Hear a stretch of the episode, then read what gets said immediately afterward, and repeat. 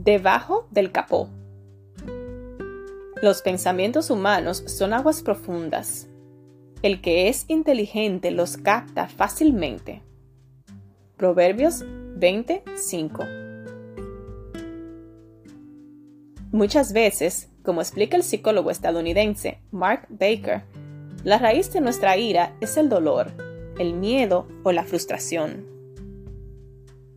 La ira, en sí misma, explica Mark, es como la luz en el tablero de un automóvil, que te dice que debes revisar el motor. Cuando se enciende, te dice que hay un problema debajo del capó. Tú no le das una palmadita y dices, oh caramba, la luz roja es el problema. No, tú debes darte cuenta de que esa luz roja, la ira, te está indicando que mires debajo del capó. El problema es que a menudo preferimos la ira a la incomodidad y vulnerabilidad de engrasarnos las manos para descubrir lo que yace debajo del capó. Imagina que vas al médico porque no te sientes bien.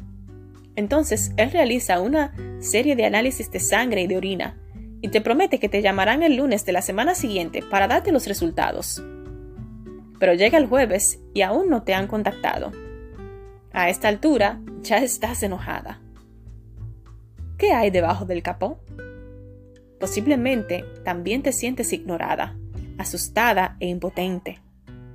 Imagina que tu mejor amiga está muy ocupada, al punto que no te responde los mensajes de texto.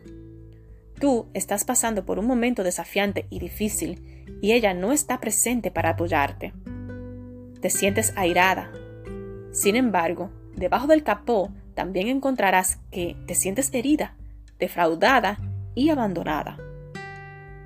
Para manejar nuestra ira de una manera constructiva debemos tener una mirada más profunda, como se ejemplifica en Entendiendo tu ira, un artículo publicado sobre psicología. Nos cuesta sentir y admitir nuestra ira porque, como escribe el psicólogo cristiano Dana Gender en El clamor del alma, toda emoción, positiva o negativa, abre la puerta a la naturaleza de la realidad. Todos preferimos evitar el dolor, pero aún más queremos escapar de la realidad.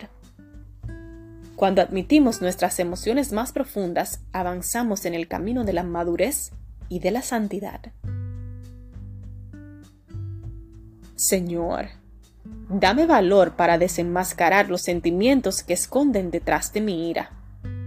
Bendíceme con la madurez y la humildad que necesito para admitir mis necesidades y para comunicarlas de una manera constructiva.